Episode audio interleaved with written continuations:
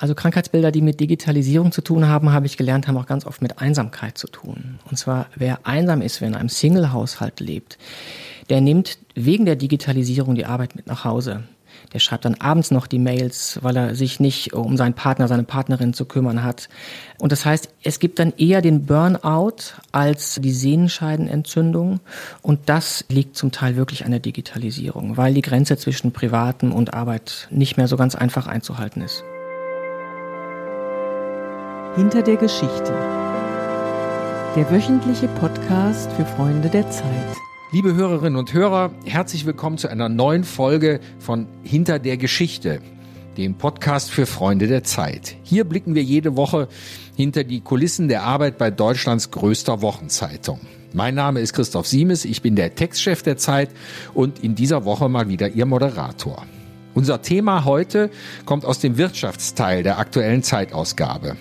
Es geht um eine große, ganz grundsätzliche Frage, wie gesund sind eigentlich Deutschlands Arbeitnehmerinnen und Arbeitnehmer?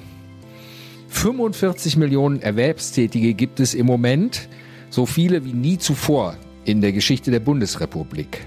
Und 87 Prozent von diesen 45 Millionen haben auch das Gefühl, dass sie eine sinnvolle Arbeit leisten. Zugleich aber klagen auch viele über die gesundheitlichen Folgen ihres Jobs. Wir alle haben ja immer ein bisschen Rücken, das kennen Sie vielleicht auch, aber es gibt da natürlich je nach Branchen auch noch ganz andere und viel schwerwiegendere Sachen. Und diese Krankheiten, die im Job auftreten können, sind heute natürlich ganz andere als vor 100 Jahren, als die Bergleute zwangsläufig Staublunge bekamen. Deshalb hat unser Reporter Henning Susebach versucht herauszufinden, wo die Arbeitnehmerinnen und Arbeiter von heute der Schuh drückt. Wie er dabei vorgegangen ist und was er herausgefunden hat, das ist heute unser Thema in Hinter der Geschichte. Hallo Henning. Hallo. Ja, wie bist du vorgegangen bei dieser Recherche? 45 Millionen Arbeitnehmerinnen und Arbeitnehmer, das ist ja ein weites Feld. Wie kriegt man da so einen Pfad durch, auf den man gehen kann? Ich habe mir erst überlegt, aus welchen Branchen ich Betriebsärzte und Betriebsärztinnen ansprechen sollte und habe mich entschieden für große Branchen und zum Teil auch die klassischen Branchen, also sowas wie Auto, Banken, das ist alles dabei. Journalismus war nicht dabei, wir sind zu klein, oder? Ich glaube, wir sind zu klein und Selbstdiagnosen wollte ich auch nicht stellen. Nun ist das ja ein heikles Thema. Wir wissen alle, Ärzte sind zur Verschwiegenheit verpflichtet. Wie hast du die Leute trotzdem zum Reden gebracht? Naja, ich habe die Leute zum Reden gebracht, indem ich ihnen absolute Anonymität versprochen habe. Die Ursprungsidee war eigentlich, dass wir Betriebsärzte aus verschiedenen Branchen zusammen an einen Tisch setzen. Aber schon dann wäre ja die Anonymität aufgehoben gewesen. Das heißt, ich bin mit einem immer ähnlichen Fragenkatalog zu sechs verschiedenen Menschen gefahren, die voneinander nicht wissen und habe denen versprochen, ich schreibe eure Namen nicht und niemand der anderen Gesprächspartner auch wird erfahren, auch nicht für welche Bank und für welchen Autokonzern äh, sie arbeiten, weil allein dadurch würden sich ja vielleicht auch Arbeitnehmer irgendwie verraten fühlen. Und selbst wenn es 100.000 sein sollten, für die dieser Arzt zuständig ist. Nun kenne ich das hier aus unserem Betrieb. Wir sind ja verglichen jetzt mit VW, sage ich mal, wirklich ein Kleinstunternehmen und wir haben eine Betriebsärztin. Wie findet man aber jetzt die richtigen Betriebsärzte, die auch gute Gesprächspartner sind, weil nicht jeder kann auch gut von dem erzählen, was er so jeden Tag erlebt? Ja, da musste ich tatsächlich erstmal lernen, dass es mehrere Betriebsärzte gibt und die dann wieder einen Chefbetriebsarzt haben. Und die Frage war immer, nehme ich jetzt ganz oben den, der eher in der Theorie, aber mit viel Verantwortung unterwegs ist oder jemanden aus dem Mittelbau? Ich habe das mal so, mal so gehabt gehalten.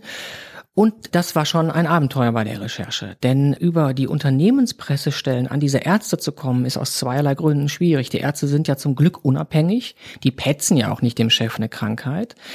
Und zum Zweiten hat man gemerkt, wie nervös und vielleicht auch wie krank welche Branche ist. Und ich kann nur sagen, die Autoindustrie hat alles getan, um zu verhindern, dass ich mit einem Betriebsarzt spreche. Die sind gerade in ihrem Selbstbewusstsein schwer angeschlagen. Das heißt nicht unbedingt, dass jetzt alle Autoarbeiter krank sind, aber dass die Branche vielleicht schon das Gefühl hat, dass sie der kranke Mann sozusagen Europas, wenn nicht der Welt ist. Oder also die ganze Branche. Kann man das so verstehen? Ja, ich glaube, die haben einerseits den Eindruck, dass zuletzt sehr, sehr schlecht über sie berichtet wurde.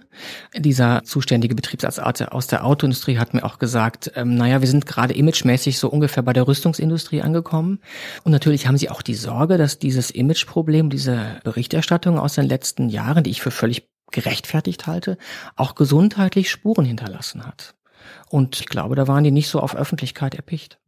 Und hat sich dieser, sozusagen diese Ferndiagnose denn dann im Gespräch mit dem Betriebsarzt aus der Autoindustrie bestätigt? Ist dieser Druck, unter dem die Unternehmen stehen, auch ein Druck, den jeder einzelne Arbeitnehmer dort spürt? Ja, ich war überrascht, dass doch ganz viele lineare Zusammenhänge da gezogen wurden. Also ich hatte den Eindruck, am schlechtesten geht's den äh, Menschen bei den Banken, weil dort einfach wahnsinnig viel weggespart wird und Arbeitsplätze unsicher sind. Und in der Autoindustrie, und da habe ich ein, wie ich finde, sehr schönes Wort gelernt, das ist die Gratifikationskrise. Also in der Autoindustrie heißt es, sind in vielen Unternehmen gerade Ingenieure bislang hoch geschätzt, damit beschäftigt, unter Riesenstress, wie soll ich sagen, Schummeldiesel zurückzubauen, das dann mit den Behörden abzustimmen. Gleichzeitig sollen sie äh, neue, letzte Verbrennermotoren entwickeln, von denen auch jeder sagt, braucht kein Mensch mehr, denn bald ist die E-Mobilität angebrochen. Also arbeitet jetzt, liebe Leute, und wahrscheinlich seid ihr in zehn Jahren arbeitslos. Und das heißt sozusagen viel Schuften. Wenig Zuspruch ist eine Gratifikationskrise, kennt, glaube ich, jeder von uns mal. Wenn das allerdings sehr heftig ist oder lange, dann sagen Betriebsärzte, das schlägt auf die Seele und das macht krank. Nun sind sechs Betriebsärzte, könnte man auf den ersten Blick sagen, nicht besonders viele, auch wenn die repräsentativ für eine ganze Branche stehen sollen. Wie repräsentativ würdest du sagen, ist das Gesamtergebnis dessen, was du da zusammengetragen hast? Ja, repräsentativ ist es nicht. Ich würde es eher anekdotisch nennen, weil mir natürlich jeder aus seinem Berufsalltag etwas erzählt hat. Es ist aber doch sozusagen aussagekräftig, weil ich jeden auch gefragt habe nach der Größe des Unternehmens. Und wenn wir die Belegschaften dieser sechs Ärzte zusammenzählen, sind das mehr als 100.000 Menschen. Ja, das ist schon eine Menge Holz. Also da finde ich, kann man schon davon sprechen, dass man daraus etwas lernt, was über eine kleine Klitsche weit hinausgeht. Was hat dich denn bei den Ergebnissen am meisten überrascht oder gab es auch Details, wo du sagst, davon habe ich ja noch nie was gehört? Also ich muss erstmal blöderweise anfangen mit etwas, was am erwartbarsten war. Also ähm, Berufskrankheiten oder ob Arbeit krank macht, ist heute viel schwerer zu erklären als früher. Wenn mir früher ein Hammer oder ein Amboss auf den Fuß fiel, war das klar, das ist bei der Arbeit entstanden. Wenn ich heute Hautausschlag habe, weiß ich nicht mehr, liegt das am chemischen Reinigungsmittel, mit dem ich arbeite, oder habe ich sowieso eine Allergie? Das auseinanderzuhalten ist sehr, sehr schwer. Überrascht hat mich ich hoffe, das klingt nicht so kühl, dass es mittlerweile auch eine Komik hat. Also viele Krankheiten sind heute psychosomatisch. Das ist zum Teil sehr traurig, weil es um Herzinfarkte geht, um Depressionen, um Burnout und zum Teil aber auch um Krankheiten, von denen heute noch nicht mal sicher ist, ob das Krankheiten sind. Und da möchte ich erzählen vom Sick Building Syndrom. Das gibt's vor allen Dingen bei Banken. Da sagen Mitarbeiter, die oft umgesetzt wurden, die die Abteilung wechseln mussten, die manchmal auch einen Neubau bezogen haben. Die sagen, ich habe immer Kopfschmerzen, mir ist übel, mir ist schwindelig, das liegt doch bestimmt am Teppich, die Möbel dünsten aus und so weiter. Dann machen die Ärzte dort Raumluftmessungen, Begehungen, stellen fest, die Luft im Büro ist besser als draußen vor dem Fenster, wo die Straße tobt. Die Mitarbeiter sind vier Wochen beruhigt und dann gibt es irgendeine neue Veränderung im Büro. Kollege bringt eine neue Topfpflanze mit und die Kopfschmerzen sind wieder da. Und interessanterweise sagen alle Leute, das ist psychisch. Das sind also Menschen, die mit sehr viel Veränderungen im Büro nicht klarkommen und sich dann bewusst oder unbewusst, gar kein Vorwurf, eine körperliche Krankheit suchen. Und das ist wahnsinnig schwer zu therapieren. Und haben die Betriebsärzte etwas darüber gesagt, dass es die Zahl zum Beispiel der, der, echten Simulanten, sofern man sie überhaupt noch entdeckt, ist die gestiegen? Oder sind die Deutschen, was ja auch ein Klischee ist, aber sind wir tatsächlich so wahnsinnig fleißig? Also ich würde das Wort Simulant gerne zurückweisen, weil tatsächlich einige haben dann auch wirklich Kopfschmerzen und bei anderen findet sich aber nichts. Also die Zahl derjenigen, die sagen, es geht mir schlecht, ich kann es nicht genau benennen oder es geht mir schlecht, aber man findet nichts die ist deutlich gestiegen. Und gibt es Krankheitsbilder, die vor allen Dingen mit der fortschreitenden Digitalisierung zu tun haben? Also haben die Leute jetzt schon immer Sehenscheidenentzündung, weil sie so oft die Computermaus bedienen müssen oder sehen die nur noch in Pixeln und sehen deshalb nicht mehr so gut oder sowas? Also Krankheitsbilder, die mit Digitalisierung zu tun haben, habe ich gelernt, haben auch ganz oft mit Einsamkeit zu tun. Und zwar, wer einsam ist, wer in einem Single-Haushalt lebt, der nimmt wegen der Digitalisierung die Arbeit mit nach Hause. Der schreibt dann abends noch die Mails, weil er sich nicht um seinen Partner, seine Partnerin zu kümmern hat. Und das heißt, es gibt dann eher den Burnout als die Sehnenscheidenentzündung. Und das liegt zum Teil wirklich an der Digitalisierung, weil die Grenze zwischen Privatem und Arbeit nicht mehr so ganz einfach einzuhalten ist. Liebe Hörerinnen und Hörer, Sie haben sich nicht verlaufen in einen Podcast über Arbeitsmedizin, sondern Sie sind hier bei der Zeit, bei unserem Podcast Hinter der Geschichte, in dem wir sprechen über die Entstehungsgeschichte einzelner Artikel in der neuen Zeitausgabe. In dieser Woche ist das unser großer Gesundheitscheck, sage ich mal, der deutschen Arbeitnehmerschaft. Äh, mein Kollege, unser Reporter Henning Susebach hat die durchgeführt und dazu sechs Betriebsärzte befragt. Und jetzt befragen wir ihn, was er unterwegs in sechs Branchen gelernt hat. Du hast nicht nur, Henning, mit den Betriebsärzten gesprochen, sondern du hast auch einen ganzen Berg von statistischem Material gewälzt und zusammen mit unserer Infografikerin Jelka Lerche daraus ein großes Schaubild gemacht, das man auch in der aktuellen Ausgabe der Zeit findet. Da geht es zum Beispiel um die Unterschiede zwischen Männern und Frauen im Bezug auf Arbeitskrankheiten, durch Arbeit induzierte Krankheiten und Krankmeldungen. Gibt es da irgendwas, was besonders auffällig ist?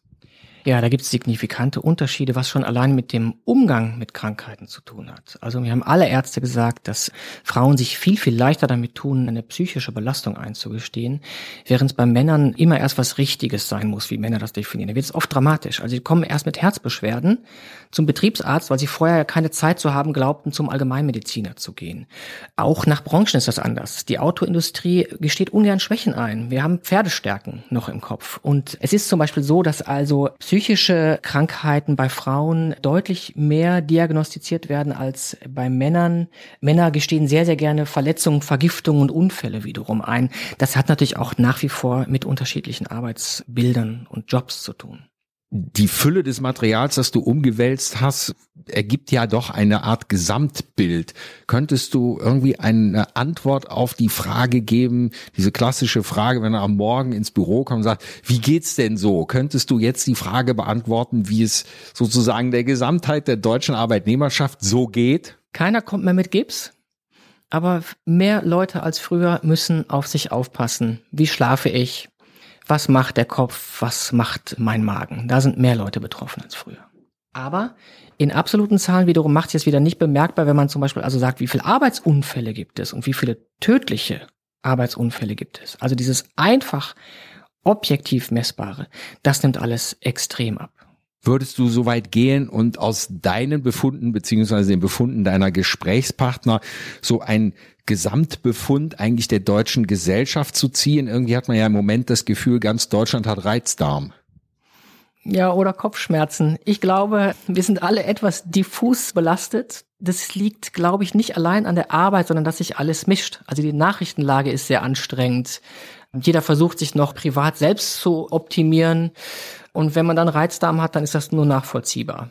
Und wir haben anfangs ja schon darüber gesprochen, wir Journalisten, wir sind eine vergleichsweise kleine Branche, aber hast du aus deinen Gesprächen auch etwas über unsere Branche letztlich doch gelernt? Gibt es sowas wie eine typische Journalistenkrankheit? Wenn Eitelkeit als Krankheit gilt, dann ja. Man kennt ja das Phänomen, dass man zum Arzt geht und sich das eigene Befinden allein dadurch ändert, dass man hingeht. Ja, wie hast du dich denn am Ende der Recherche gefühlt? Besser oder schlechter als vorher? Äh, weder noch, aber ich weiß jetzt, was ich für ein Typ bin. Ein Arbeitsmediziner hat mir gesagt, bei den hohen Tieren tut sich eigentlich gesundheitlich relativ wenig, weil unter anderem deren gute, harte Konstitution sie auch in den hohen Posten gebracht hat. Bei uns Normalos reagiert dann unser Körper unter Stress, auch unter psychischen Druck, an irgendeiner Stelle. Der eine ist eben der Kopfschmerztyp, der nächste ist der, was weiß ich, Rückentyp und ich fürchte, ich bin Magen. Hast du denn was gelernt bei deiner Recherche, was du in Zukunft anders machen willst? Zum Beispiel keine zusätzlichen Podcasts mehr neben der eigentlichen Schreibarbeit abzuleisten? Also dies hier ist definitiv mein letzter. Nein, also was ich ganz hilfreich fand, unter anderem in diesen vielen Aussagen der Betriebsärzte, war, dass wir mehr auf unseren Schlaf achten müssen. Viel zu schlafen ist irgendwie heute uncool, länger als sieben Stunden. Manche Menschen brauchen aber mehr Schlaf. Ich glaube, ich fürchte ich auch. Und da habe ich einfach wahnsinnig wertvolle Tipps bekommen, dass man ähm, schlafstörende Tätigkeiten wie viel Essen und Sport nicht an die Tagesränder verlegen sollte. Selbstoptimierung im Fitnessstudio um 22 Uhr abends ist doof. Das bezahlt man mit schlechtem Schlaf. Und toller Tipp auch für alle jetzt, wo es November wird. Alle Ärzte sagen eigentlich, mit denen ich gesprochen habe, mittags, wenn Zeit ist, raus aus der Fabrikhalle, raus aus dem Büro, direktes Sonnenlicht auf Haut fallen lassen. Das unterdrückt das Melatonin, das uns müde macht, umso stärker kommt dann das Melatonin abends wieder raus und lässt uns gut schlafen.